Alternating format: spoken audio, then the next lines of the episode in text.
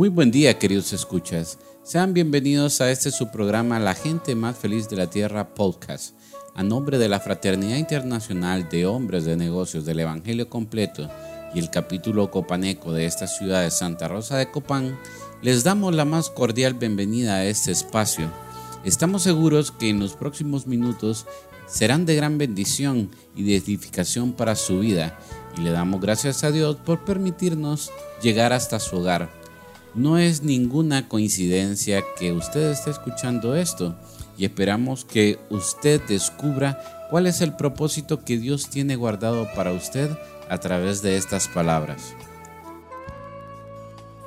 Si es la primera vez que usted escucha hablar de la Fraternidad Internacional de Hombres de Negocios del Evangelio Completo, tal vez se preguntará qué somos y qué hacemos en esta organización.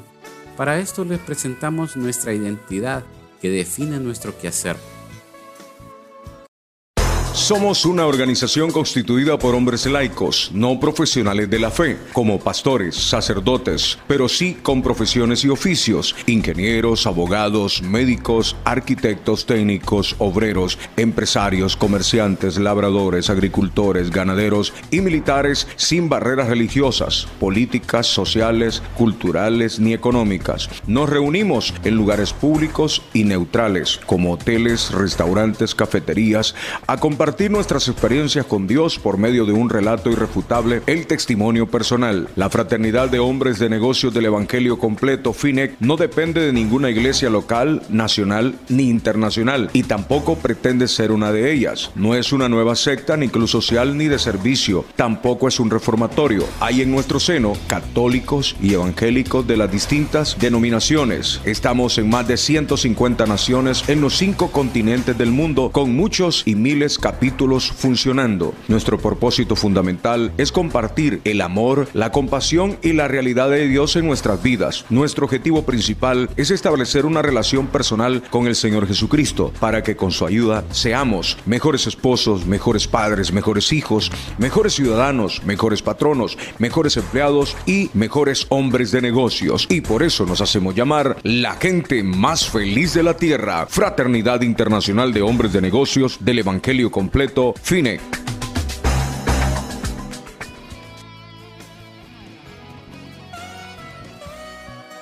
Ya que hemos presentado lo que somos, le invitamos a participar en las distintas actividades de nuestro capítulo a través de Facebook. Búsquenos como capítulo Copaneco. Tenemos eventos en vivos los días jueves a las 8 pm con el capítulo de Jóvenes Copanecos, los días viernes a las 5 de la tarde con el programa La gente más feliz de la Tierra TV a través de Canal 30 Copan TV y nuestro evento de capítulo a las 8 pm. Todos ellos son transmitidos por la plataforma de Facebook. El día de hoy el Señor se ha placido en traernos un testimonio en pareja. Tenemos a nuestros fraternos Armando Villamil y a su esposa Danelia Yamilet Cruz Milla. Ellos son de Intibucá, él pertenece actualmente al equipo de Sael de la Fraternidad y ella pertenece al capítulo de Damas Sintiuca. Un saludo, no sé, vaya, quédese, voy a dejarles a mi esposa Danelia Yamilet Cruz Mía, que es mi amada, preciosa esposa que va a compartir con ustedes en este tiempo de inicio. Así es que no nos cambien, estén con nosotros. Muchas gracias. Buenas tardes. Buenas tardes. Damos gracias a Dios eh, nuevamente, ¿verdad?, por permitirnos estar esta tarde en este lugar y también le damos gracias a los fraternos que tuvieron a bien invitarnos esta tarde que estuviéramos compartiendo. Eh, mi nombre es Danelia Yamilet Cruz de Villamil. Vengo de una familia muy numerosa, somos um, nueve hermanos, seis hembras, tres varones soy nacida en Erandique, Lempira y vengo de una familia, de un hogar consolidado. Quiero decirle que mis padres hasta el día de hoy parecen novios, un hogar que yo siempre he admirado. Desde muy pequeña salí del hogar de mis padres a, vivir con una tía por un convenio que, que, mis padres habían hecho. Mi papá le dio la educación a ella, pues, y ella a cambio pues le iba a dar la educación a uno de sus primeros hijos y en ese tiempo pues me tocó a mí. Quiero decirle que ese convenio no se llegó a cabo porque fue poco el tiempo que yo viví con ella. Luego regresé nuevamente al hogar de mis padres, tuve que salir de Randique Lempira para continuar mis estudios y es así que yo llego a la esperanza en Chibucá.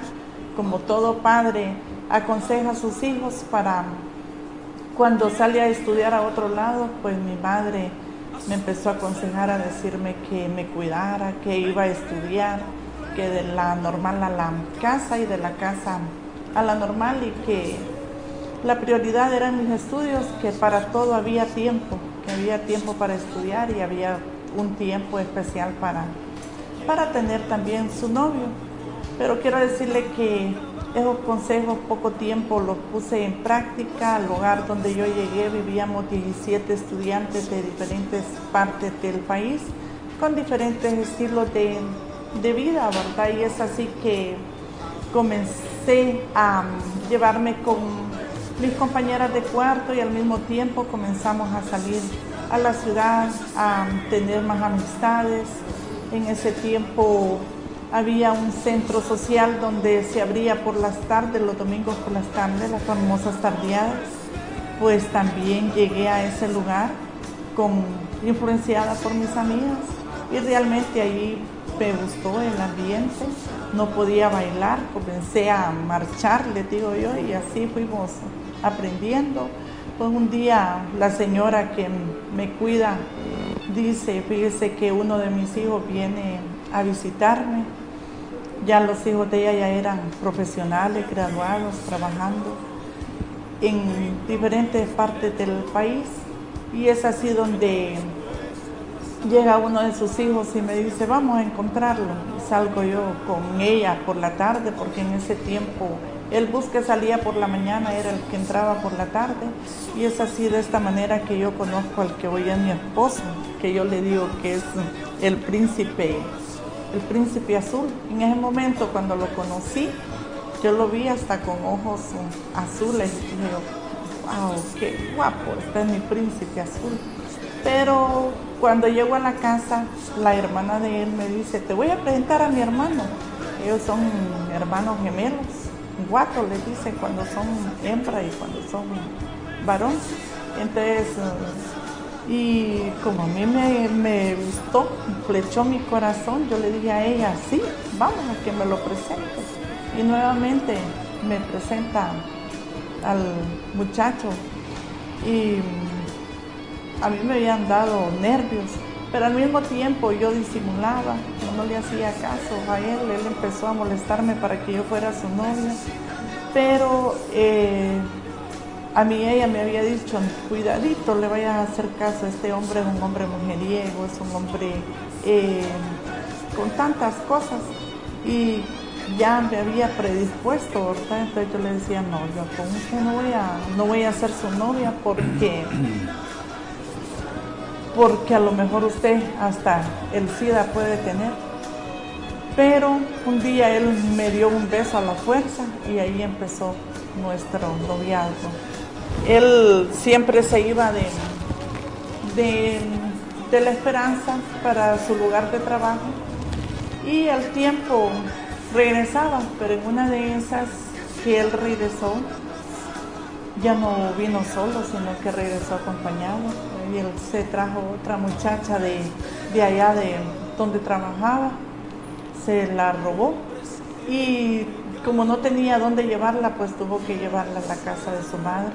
Me acuerdo que era una tarde como estas horas, cuando él iba llegando a, la casa con esa joven. Me acuerdo de que solo comencé a escribir un papel a decir que yo ya no iba a ser su novia porque él ya tenía una pareja. Ya para ese tiempo ya estaba culminando mis estudios. Me gradué como maestra de educación primaria, me fui para mi lugar y al tiempo pues yo inicié a trabajar, pero luego él iba también llegando a mi casa a decirme, a buscarme y a decirme de que aquella relación ya había terminado. Y y hablar de que formalizáramos ya para que nos casáramos. Es así donde nos formalizamos nuestra relación, nos casamos con todas las de la ley, nos fuimos a casar a Teucigalpa, nos quedamos viviendo en aquel lugar. Cuando me iba a casar me dice mi mamá, hija, no te cases, mira que así como dejó aquella joven, así te puede dejar a ti. Pero cuando uno está enamorado, eh, los consejos de los padres no les pone mucha importancia, sino de que hasta cuando ya vienen los problemas, que ya uno ya está casado, es ahí donde comienza a recordarse, ¿verdad? Todo lo que los padres le dicen. Y eso fue lo que pasó conmigo. Em, mi esposo salía a trabajar, llegaba cuando, cuando él llegaba empezaba a llegar alcohólico, empezaba a llegar drogado, cosas que yo no le conocí cuando éramos novios, porque ante sus padres él se presentaba como una persona muy recta, como una persona sin absolutamente nada de vicios y yo lo admiraba por ese, por ese lado.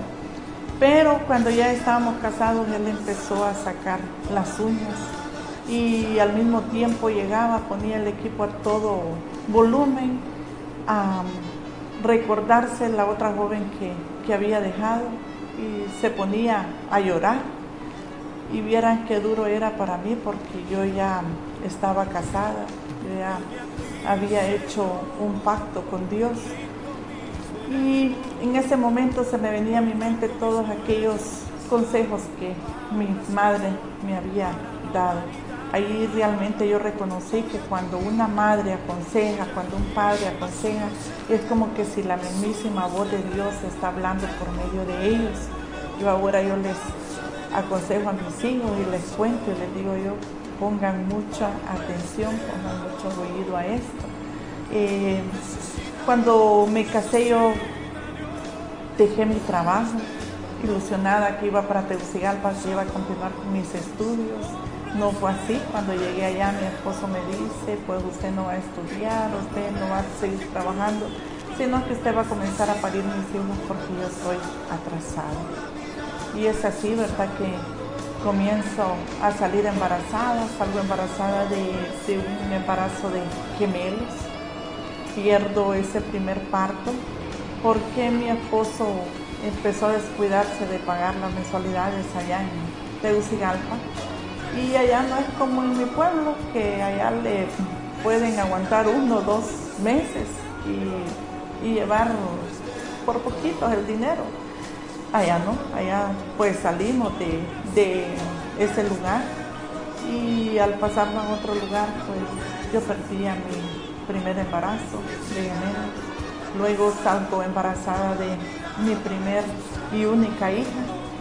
Y solamente me fue a dejar a las puertas del centro asistencial y él se fue a celebrar antes de ver el fruto.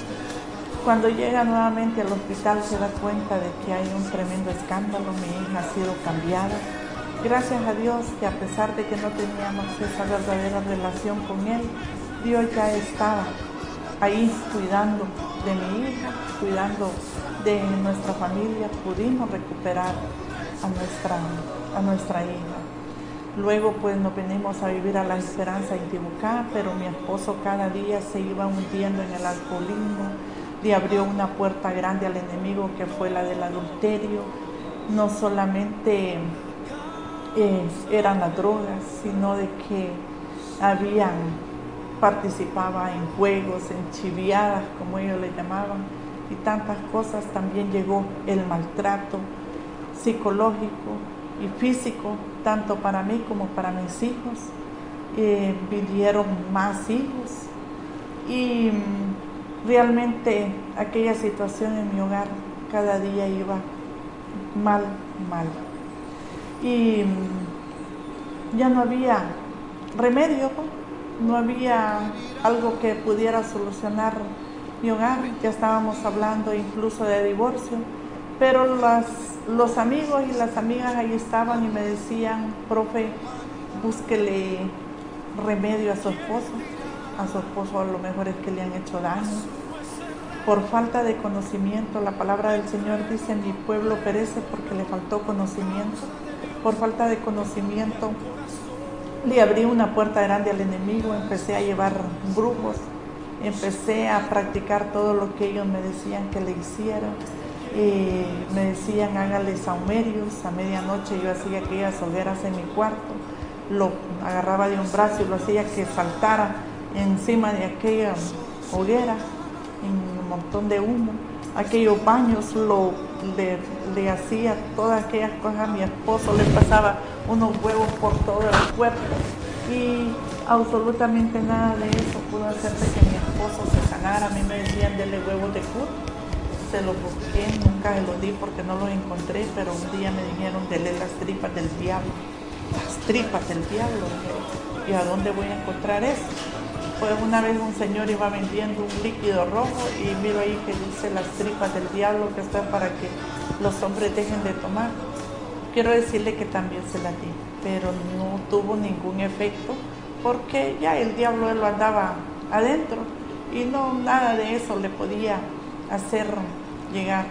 Un día pues se va con uno de mis, venía de una cantina y le habían dado una boquita, como boquita le habían dado un confite.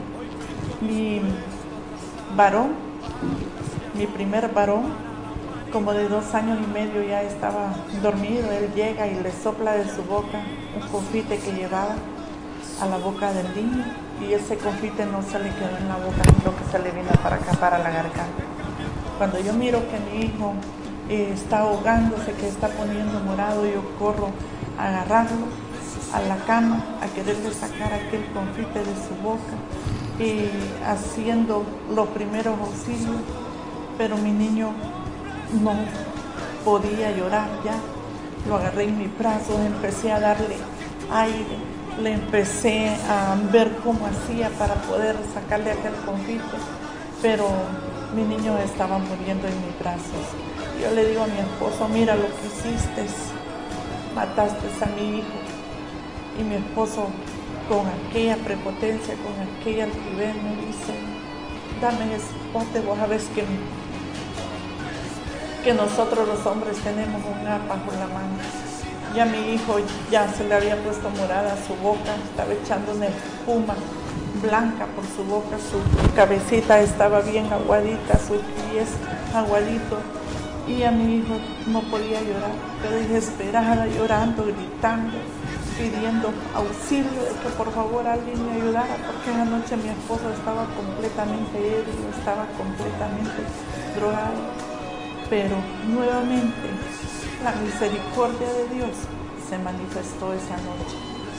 Quiero decirle de que mi esposo le apretó el, el estómago al niño y por allá cayó aquel confite y nuevamente mi hijo comenzó a llorar.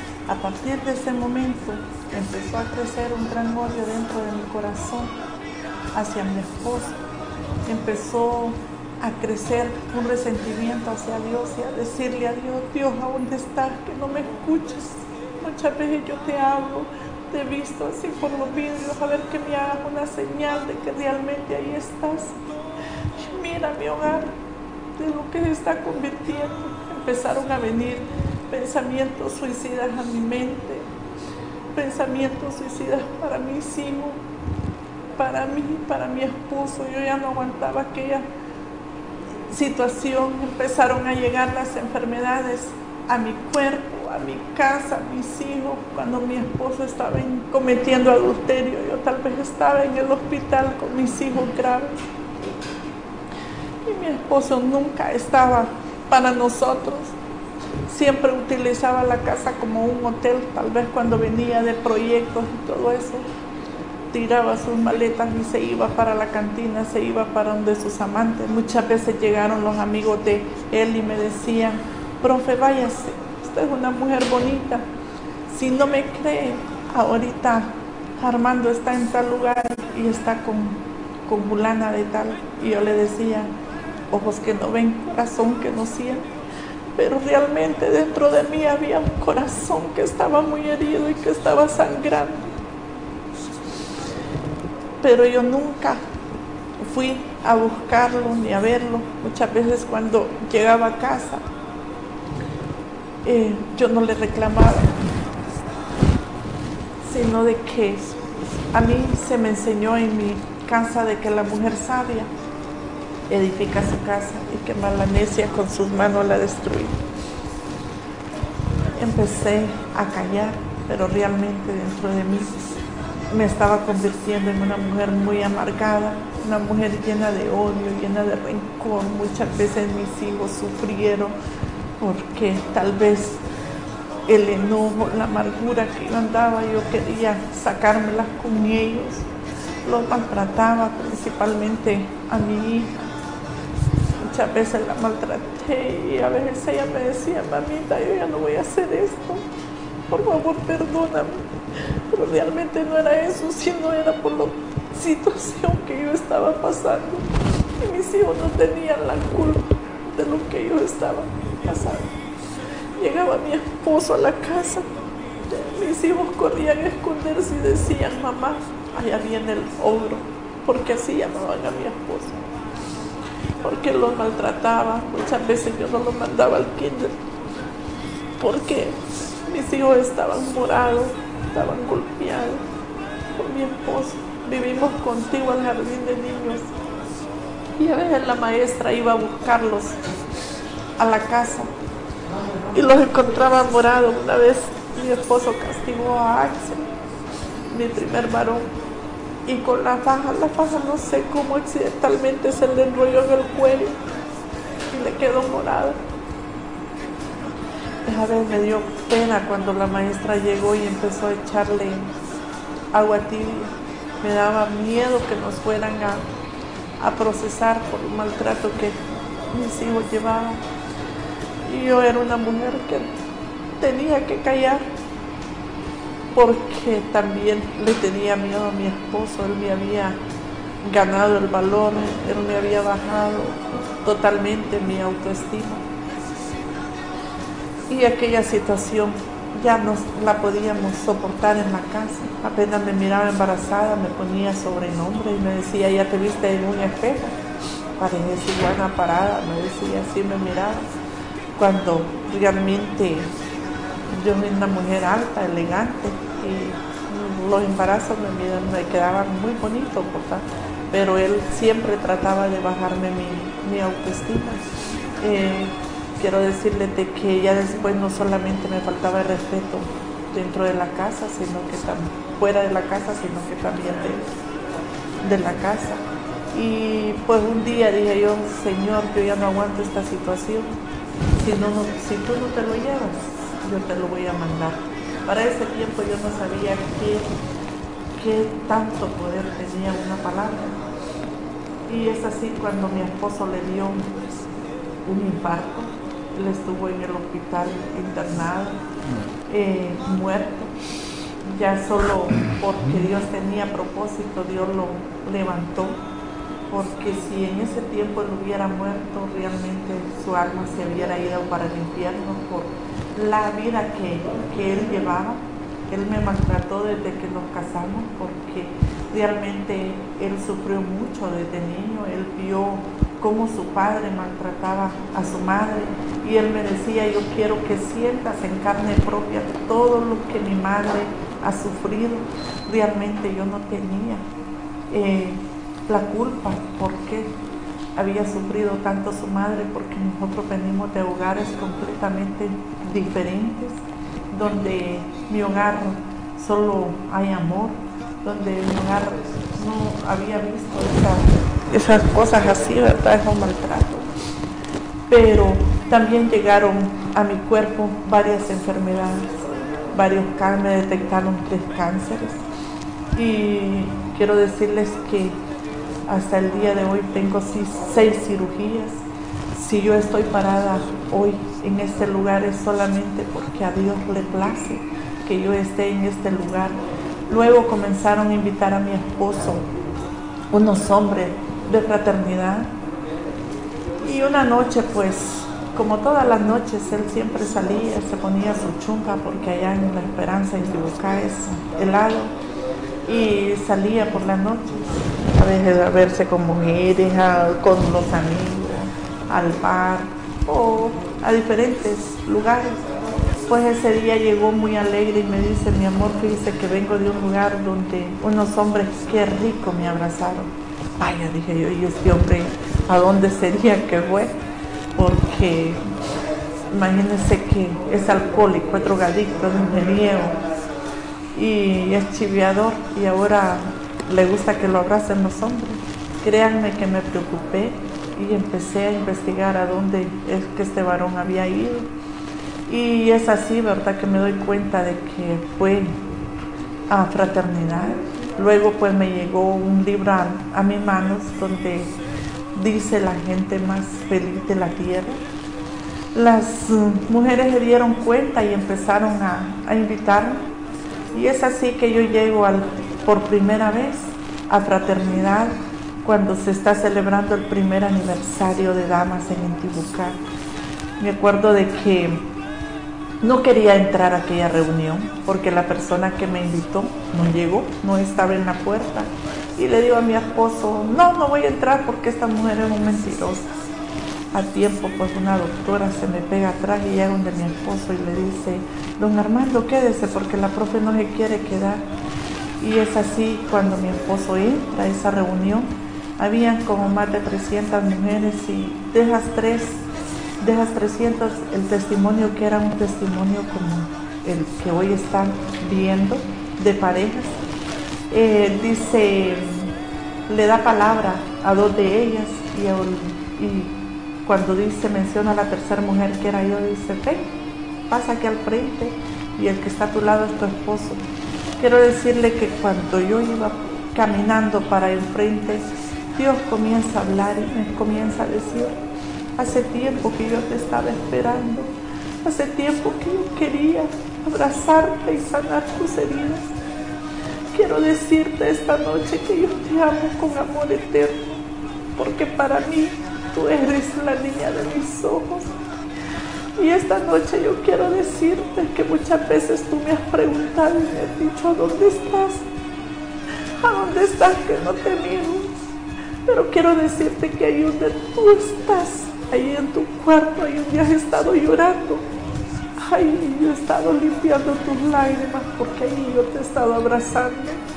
Esta noche quiero decirte que yo nunca te he dejado, que yo nunca te he desamparado y que yo estoy aquí para ayudarte y que yo estoy aquí porque para mí tú eres mi especial tesoro.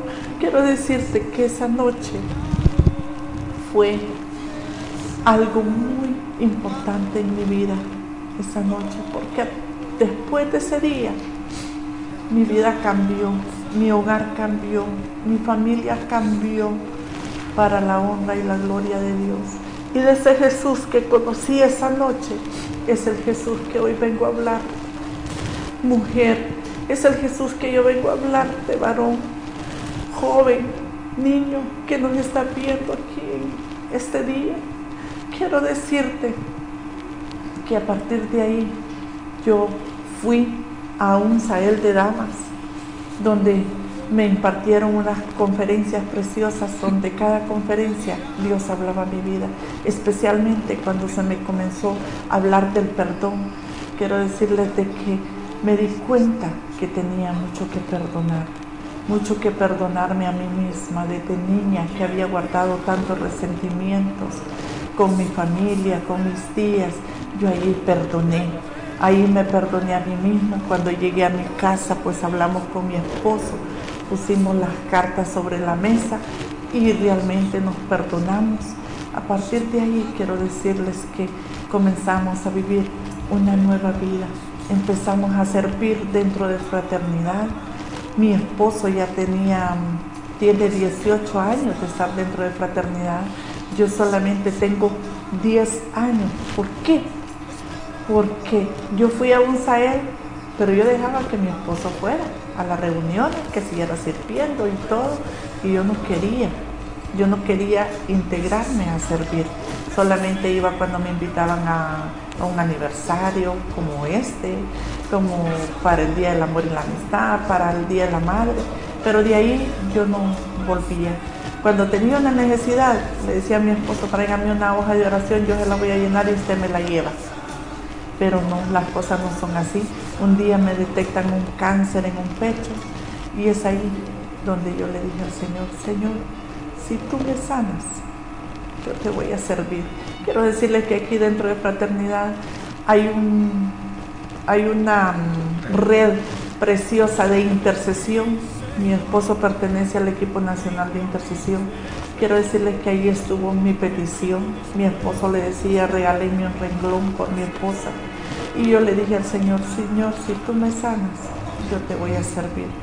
Pero hubo un momento como que mi fe me decayó. Y un día allá en mi casa hay un árbol grande. Yo me fui para ese árbol para que mis hijos no me vieran llorar. Y llega mi hija atrás de mí y me haya llorando y le digo yo, hija, que se haga la voluntad de Dios.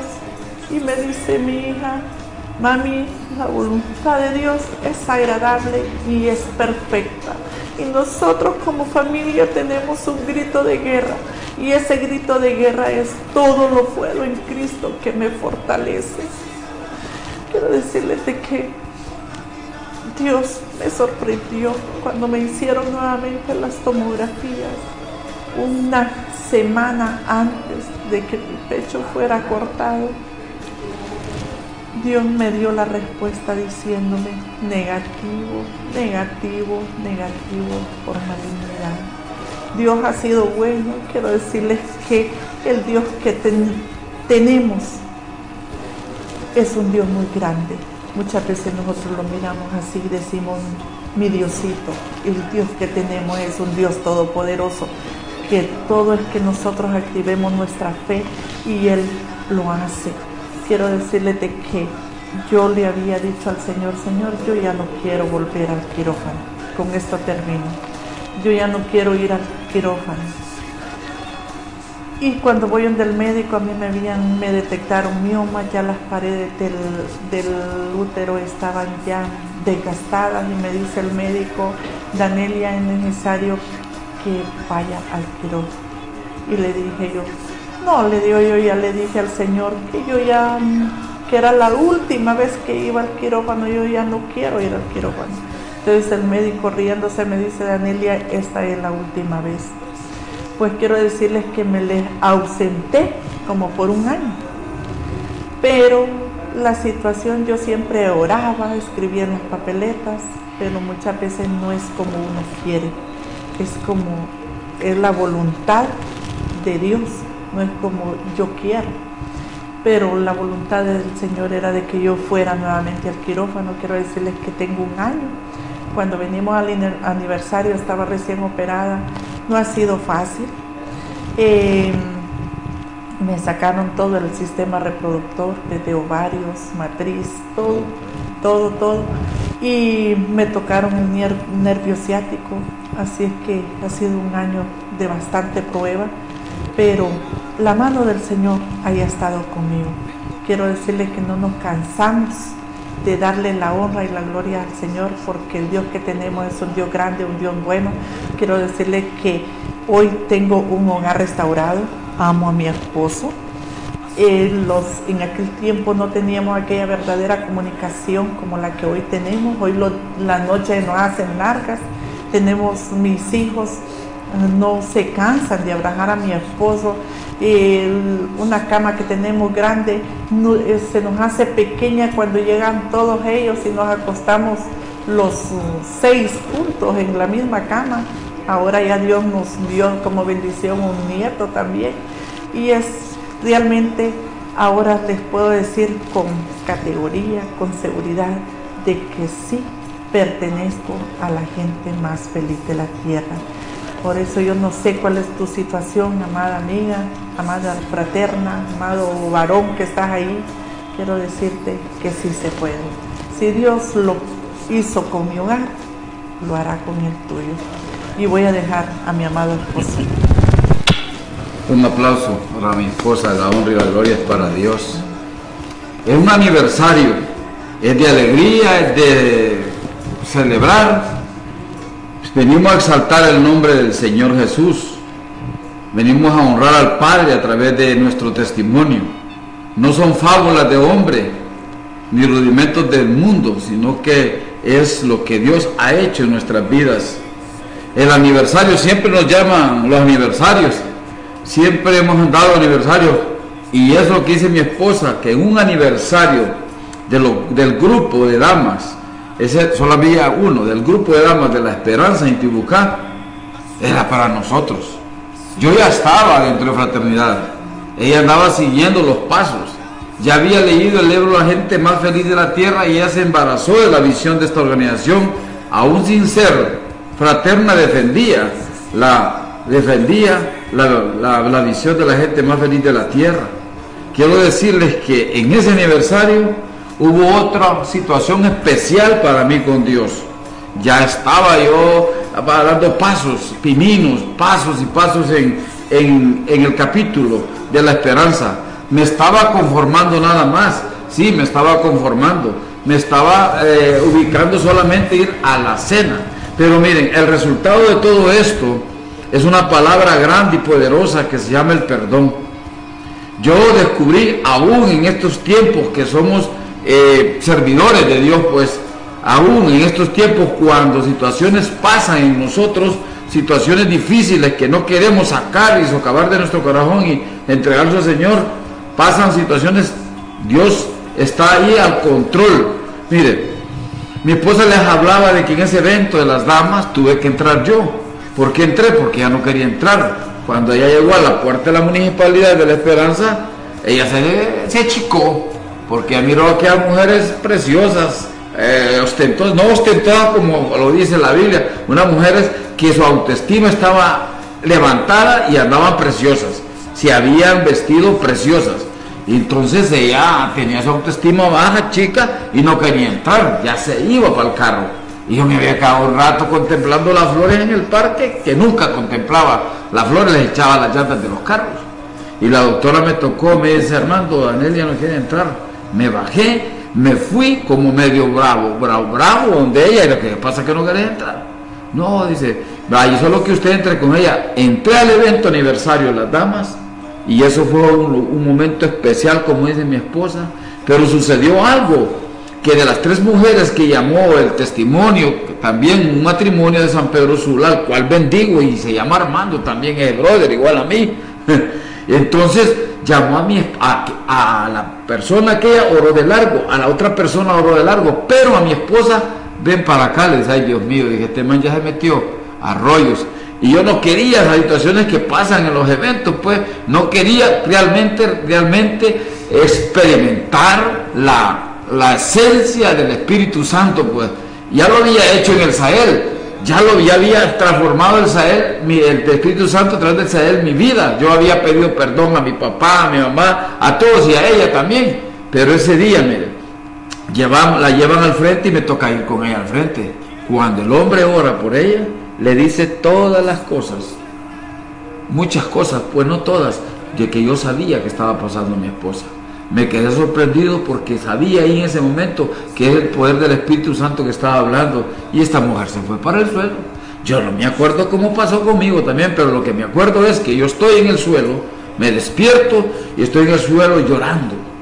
Y en aquella municipalidad lo primero que se me viene a, a mis oídos dice el enemigo, no te da pena estar llorando aquí frente a 300 mujeres. Entonces yo me puse así un poco raro, pues y me quedé viendo en el escenario, aquí abajo del escenario, Aquí ganabas trofeos de los bailes, de todo, porque era tremendo para andar moviendo el esqueleto y ganaba trofeos. Y me dice, no te da pena, me dijo el diablo. Pero de mi boca salió una palabra que no debía salir y yo dije, ¿cómo es posible que ese hombre de fraternidad que está al frente con su esposa venga, me toque la frente y caiga al suelo y quede sano? Pero audiblemente, sobrenaturalmente, en mi oído derecho dijo una voz preciosa, te enseñaré quién es el dueño de la sanidad divina. No le entendí, para nada que le entendí esa frase, hasta que vinieron las enfermedades a casa. Antes no había aquel montón de enfermedades. Antes no había enfermedades terminales en la casa, no pasábamos de cositas sencillas, gripe, tos, diarreas, eh, cosas así. Pero allí empezó a haber una situación, ¿por qué? Porque yo no creía en los milagros, no tenía fe porque yo vengo de otras ideologías, vengo de la brujería, vengo de otras cosas, pues, el machismo, la prepotencia, la altivez, yo denigraba aquellas situaciones de Dios. A mí me daba no sé qué ver un hombre hablando de Dios y hoy es al revés, ¿verdad? Entonces, cuando vienen las situaciones, aparecen las enfermedades en la casa. Y voy a, no voy a ser específico con las enfermedades en la casa, pero enfermedades prácticamente terminales. ¿Para qué? Para poderme enseñar Dios que es el dueño de la sanidad divina. Hacer las últimas. Hemos pasado un proceso tremendo, pero eso no nos deja de servir. No es fácil que estemos aquí aún un año pero estamos aquí porque estamos agradecidos con Dios y comprometidos con Dios para poderle servir, porque Él me sacó del anonimato, me sacó de las calles, me sacó de la cloaca, me sacó de las cunetas, me sacó de los bares, me sacó de las casas de cita, de los prostíbulos, de los centros de brujería, centros de chejería, me sacó de los libros de Carlos Mar Darwin y Angel. Todo eso Dios me sacó porque no creía realmente en el poder sanador de Él, pero tuvo que venir a mi casa a mi familia las situaciones de cáncer. Quiero ser específico, ya les habló mi esposa de lo que ella tuvo y les habló del pecho, pero quiero hablarle yo de dos específicamente. Mire, estando en este caminar, ahí es donde yo he, dicho a todos los hombres de fraternidad que ser un hombre fraterno es cosa de hombres, perdónenme la seña. Pero también ser cristiano es una cosa de hombres, no es fácil. No es fácil, es un proceso. Él me dijo, y te haré entender quién es el dueño de la sanidad divina. No entendí en ese momento, pero cada milagro espectacular que Dios da, sanando el cáncer de mi sobrina en la nariz, el cáncer de mi esposa en su vientre, el cáncer de mi suegra en su colon, el cáncer de mi esposa en su ovario, el cáncer de mi esposa en el pecho el pólipo rectal maligno de darle Lobed Viamil Cruz, mi hijo. Tiene 15 años hoy, muchachos, mi hijo. Tiene 15 años. Mire, este mes de febrero para mí es precioso porque dos de mis hijos cumplen años. Mi preciosa muñeca, mi muñeca, la mayor, y el chelito, Axel, el varón mayor. Y, y celebrando con ustedes esto sobre el amor, sobre la amistad. No había amor en mí, yo no podía amar. Quiero decirles que el Espíritu Santo me retiró de las calles y de todas aquellas cosas. Yo amo a mi esposa hoy. Tengo 18 años de no acostarme con otra mujer. No he sido infiel durante todo este tiempo. Tengo 18 años de no beber, no drogarme. Tengo 18 años de no proliferar palabras vulgares, malcriadas o veces, de no visitar centros de brujería, de hechicería, de no interactuar con aquellos hombres que tienen sus ideas subversivas. No, no pero no soy yo el que hizo eso. Eso se llama el poder del Espíritu Santo. Cuando viene a uno es el que lo hace cambiar, es el que le da dominio propio. Sí, hay tentaciones, hay problemas, hay dificultades, pero el Espíritu Santo es el que lo acompaña. Mire, aprendí a ser un caballero.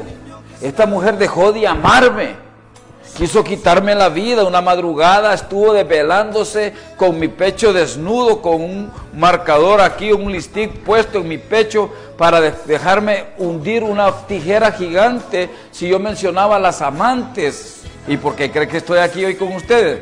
Porque ese día me fundí y no hablé ninguna, no hablé de la María, de la Juan y de nadie, pues. Pero es la gracia de Dios guardándome, pues, como me guardó cuando me fui a dos guindos a un guindo, perdón, con un accidente para matarme, como cuando me jalé el apagador con un gatillo de pistola, como cuando busqué en lugares estos para que me mataran.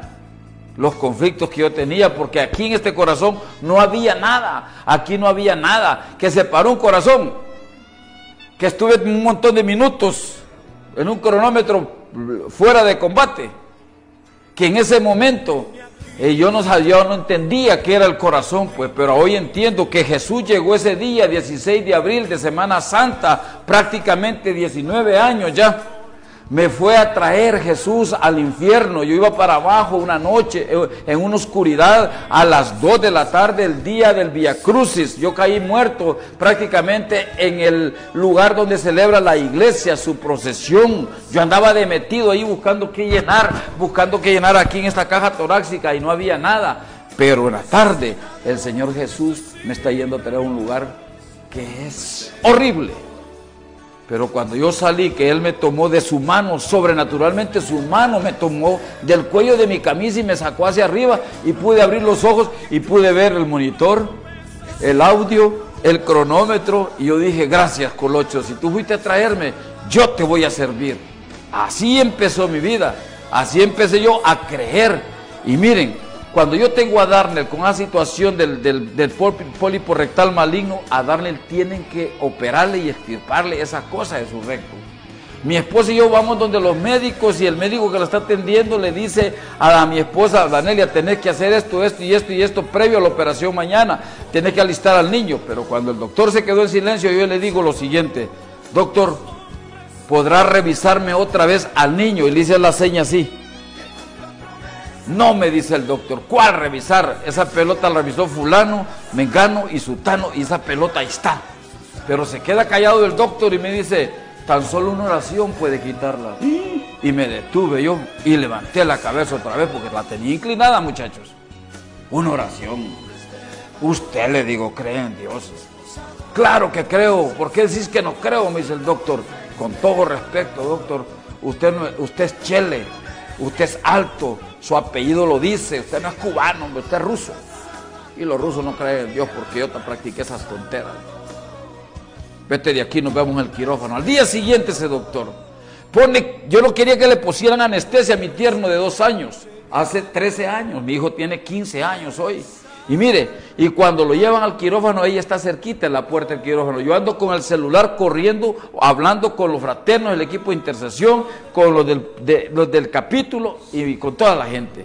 Al ratito me llaman, abran, el, doctor sale del quirófano, habla con mi esposa, me llaman, empujo la puerta de vidrio y voy para donde él, se quita la capucha y le hace, no entiendo, no me explico, puse sonda hice tacto, metí la cámara en el recto del niño y la pelota no está. Yo sí sé dónde está, doctor. Jesús es futbolista y le pegó un golazo a Satanás con esa pelota. Salí llorando y le dije, ya le dije que no me le pusiera anestesia en mi tierno dos años con anestesia. Me fui a un, a un a darle gracias a Dios y a decirle, perdóname si yo realmente he descuidado en este tiempo y he dicho que voy a dejar de servirte. Perdóname, a los dos años darme era gemelo. Darle también era gemelo. Tuve culpa en ese, en ese embarazo. Darle nació solo. Oiga bien, para que mire de dónde Dios me sacó. De dónde Dios sacó a aquel Armando Villamil Aguilar antes. Y hoy, cuando yo fui al Sahel, yo le pedí perdón a ella y le dije, perdóname porque no te amo, jamás te he amado. Perdóname porque te he sido infiel, nunca te fui fiel, le fui mentiroso, perdóname y la abracé. Y le dije, pido a ese Señor Jesús que acabo de conocer en el Sahel, que baje amor para mí. Y ese Señor Jesús inmediatamente empezó a procesar el amor puro. Hoy amo a mi esposa. Para la honra y gloria de Dios les digo, no me he acostado con otra mujer que no sea mi esposa. No tengo la lascivia, no tengo la aberración, la perversión sexual que tenía antes, porque yo agarraba todo, muchachos. Y cuando yo le pedí perdón a mi papá en la casa fue otro espectáculo tremendo de perdón. Y le dije, papi, vengo del evento de hombre, quiero hablar con usted si habla. ¿Qué querés? Estoy ocupado. Un hombre duro, un hombre tosco, un hombre sin sonrisa, sin afecto, sin palabras, sin abrazo. Creo que nunca. Me dio un abrazo. Dormía con él, él era alcohólico, ¿me entienden? Me decía este hombre, los hombres no lloran. Él fue oficial del ejército de Honduras. Así llegó en Tibucá, vestido de verde olivo. Y le digo, papi, perdóneme porque yo lo he odiado, lo he deseado ver muerto. Las veces que tuvo conflictos en, las cantinas, en los lugares, yo deseaba que se muriera cuando vino baleado de esas cantinas. Perdónenme, papi, porque lo he deseado ver muerto. Y no lo amo. Aquel hombre puso sus herramientas en el banco y se regresó para de mí y me dijo, yo pensé que me iba a pegar otro toque porque estoy marcado, mi cuerpo fue marcado por mi padre, muchachos. Y me dice, no hijo, quien tiene que pedir perdón soy yo. Y me abrazó y se acostó en mi hombro y lloró y yo lloré con él. Es lo que hace el poder del perdón. Pero al tiempo el doctor, el urologo me dice, me hice amigo de mi papá. En el poco tiempo que me quedó me hice amigo, para arriba y para abajo venimos a Copán, fuimos a Guatemala a conocer la familia, pues se ausentó de su familia, huérfano de siete años. Hasta hoy entiendo por qué mi padre era de esa manera. Y miren, el, del urólogo, el urólogo me dice cuando yo estoy en los amores con mi papá, pues cuando le estoy atendiéndolo, pues tu papá me dice es un hombre burro. No habló, quedó callado, tiene cinco hernias, tiene los dos riñones como mango chupados, ¿entendés? Solo trabaja el 16% de uno y tiene cáncer prostático. Séptimo cáncer, Y le dije al doctor, doctor, ahorita mismo, con todo respeto, en el nombre de Jesús, cancelo el diagnóstico que usted lanza por su boca. Y me lo fui a abrazar porque me acordé del cubano que me regañó. Me dijo, perdóneme doctor, le digo yo. Dale viaje, me dijo el doctor. Yo le entiendo al trámite. Yo bendigo a ese doctor de Tegucigalpa. Te dio a mi papá siempre en Tegucigalpa. Pero pasamos el proceso con mi papá. Pero pasamos el proceso y yo me salí de la clínica, la terraza ese día que el doctor me dio el diagnóstico y empecé a luchar contra Dios. Empecé a quejarme contra Dios. Empecé a pelear contra Dios y le dije, yo todo esto hago. Ah, voy aquí, voy allá, voy esto. Le saqué en cara el billete a Dios. Le saqué en cara el billete a Dios de todo lo que dado, lo que daba en ese tiempo. No te lleves a mi papá. Mi papá tengo solo cinco años de ser amigo de él. Y me tiré al suelo porque reconocí que estaba peleando con el rey de reyes, señor de señores, y me pegué en la boca y le dije, perdóname Dios, si mi padre va a ser salvo de esa manera, yo acepto el reto. Y empezamos la lucha, otra lucha muchachos, otra lucha. No me pregunten, ni puedo hacer cuentas, porque el que cree en Dios, que Dios va a proveer, aparta las libretas, aparta e, esas cuestiones, los estados de cuenta, los flujos de caja, todo eso lo aparta y si yo hiciera cuentas, es increíble lo que se, se gastó o se invirtió en todas esas enfermedades, pero están vivos. Solo mi padre tenía que irse. Solo mi padre. Y me dijo el Señor, te lo voy a entregar sano, demuéstramelo, papito lindo. Demuéstramelo. Te lo voy a entregar sano. Mire, e, en hemodiálisis, a la tercera iba mi papá en hemodiálisis porque sus riñones no servían. Le quitaron el tubo cuando iba a la tercera hemodiálisis y el doctor firmó una nota para que le quitaran el tubo porque, el tubo porque sus riñones estaban trabajando, dijo él. No, doctor, el, Dios le dio a las 3 de la mañana dos riñones nuevos. Yo no sé a quién Dios le está hablando hoy, esta tarde, que esté en ese lugar con problemas, postrados, pero si tú crees, todo es posible. Y me fui con mi papá a la cama llorando porque no volvió a hemodiálisis, pero tenía que irse. Y al, un 16 de abril le quitan su, sonda de la, del pene, pues, porque dijeron los oncólogos que la, que la próstata había llegado a la normalidad. Pero tenía que irse y para irse tenía que enfermar de algo, ¿verdad? Entonces Dios me dijo las tres formas como él se iba a sanar y las tres formas como él se iba a ir y cuando no me meneara, pero el día que se va, yo lo baño y lo llevo a la cama y no me deja de abrazar, nueve de la noche, nueve, ocho y cuarenta y cinco, y cuando yo lo tengo allá, dice adiós hijo, me voy, no sé cómo agradecértelo, has sido el mejor hijo que yo he tenido, Dios te bendiga hijo, adiós, y me abrazó y se me durmió en estos brazos. Sí, porque mi padre duerme, no como otros que no tienen esperanza. Eso dice la palabra. Fue alcanzado mi padre a través de esta preciosa organización. Fue alcanzado a través del cambio que ha visto en cada uno de nosotros. Fue alcanzado. Quiero decirles, mis queridos amigos, mis queridos personas que nos miran, que sí se puede. Dios es el Rey de Reyes, Señor de Señores. Dios es poderoso. Hoy mis hijos están grandes. Mis hijos ya no los pateo, ya no los golpeo. Hoy mis hijos están grandes. Son universitarios. La chica se graduó. La chica se... Les cuento esto para que miren cuando uno es servidor y quedan pizcas de resentimiento y falta de perdón en tu corazón. Con esto concluimos. Mi hija, yo la voy a traer, tiene su trabajo antes de la pandemia, se graduó en la autónoma y tiene su trabajo en oficina, pero la van a llevar a los supermercados para apoyar a la gente. No, no, no, dije yo. Voy a ver cómo la traigo. Se me quedó encerrado en Tegucigalpa. Se me quedó encerrado Armando José, que está en la católica estudiando ingeniería eh, eh, de estas cosas. ¿Cómo hago? Pues Dios proveyó y miró cómo yo sacaba a mis hijos. Pero quiero decirles que mi hija tenía programado casarse en mayo y que en ese tiempo iban a ir a pedirla, pero no fue así. Cuando ya llega el muchacho a la casa y se siente en la sala con nosotros en la pandemia, en medio de la pandemia, don Armando, doña Danelia, vengo a pedir su hija, la amo, sí la amo, tengo cuatro años de andar con ella, peleé los ojos yo, cuatro años mi hija, mi danzarina, mi salmista, toque el bajo en la iglesia, ¿con quién se quedó? Con el pastor de jóvenes, por donde me das, me dolía, porque yo la buscaba en las iglesias, por donde más me dolía, le dije, dale gracias a Dios que soy cristiano, brother, y me fui para el cuarto. Allá llegó mi hija a pedir perdón y, la, y dije yo que la perdoné, pero el man se fue para Tegucigalpa y ella se quedó en la casa. Pero todas las noches tenemos un altar familiar desde el 16 de marzo, cuando ya estamos en el, en, en el altar familiar, yo en mi celular yo tenía las fotos de mi hija cuando estaba en la universidad en el último año, unos trajes rojos, preciosa, y la tengo de fondo, pero a ratos quería borrarla porque yo lloraba. Me ausenté de la reunión de sahelistas a las 4 de la mañana. Me ausenté de la reunión todos los miércoles con los sahelistas. Dejé de orar. Me encerré, mis hijos me iban a buscar porque decían que la bomba se me iba a parar. Dijo, quiero casarme porque estoy embarazada.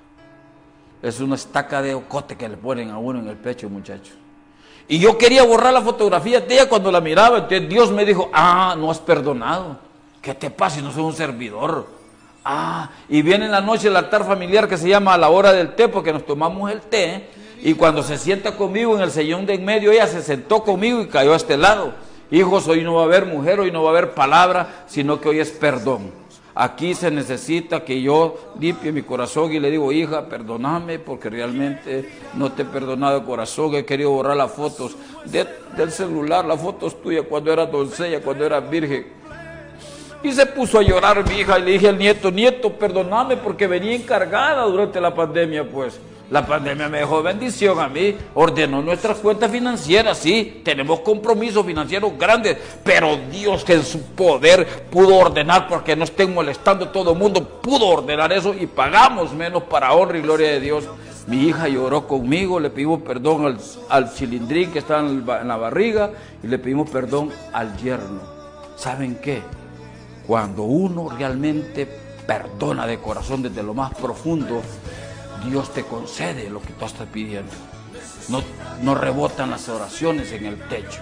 Cuando hay esquirlas de falta de perdón, te estás haciendo nada. Entonces, mire, ahora quité, quité de mi celular la foto de ella y puse dos fotos preciosas de embarazada, porque el chavo tiene una oficina de publicidad, es cantante y todo eso, y tiene algo de publicidad y se hizo una sección de fotos embarazadas y la tuve ahí pero ¿saben quién quitó las fotos de mi hija de ahí?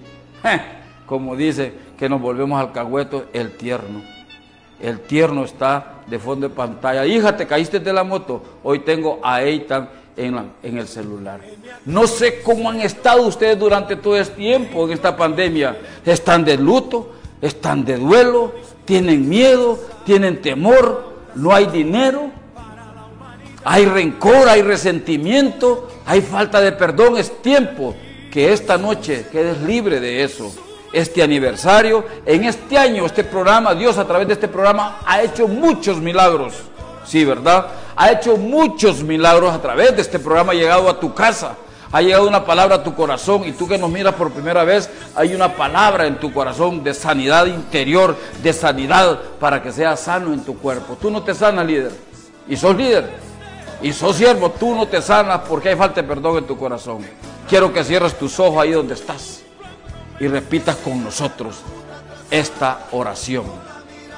Señor Jesús, esta noche reconozco que soy pecador.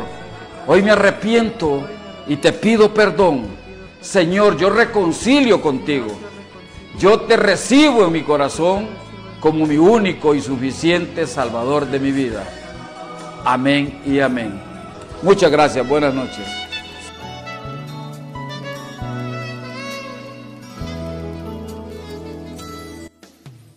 Damos gracias por la vida y el testimonio de nuestro fraterno. Y si Dios es capaz de hacer esto por él, también es capaz de hacerlo por usted. Lo único que necesita es que usted lo deje entrar en su vida y le entregue el control de todas esas difíciles situaciones que está pasando para que Él haga su voluntad y su propósito. Muchas gracias por escucharnos. Esperemos que tenga una bendecida semana.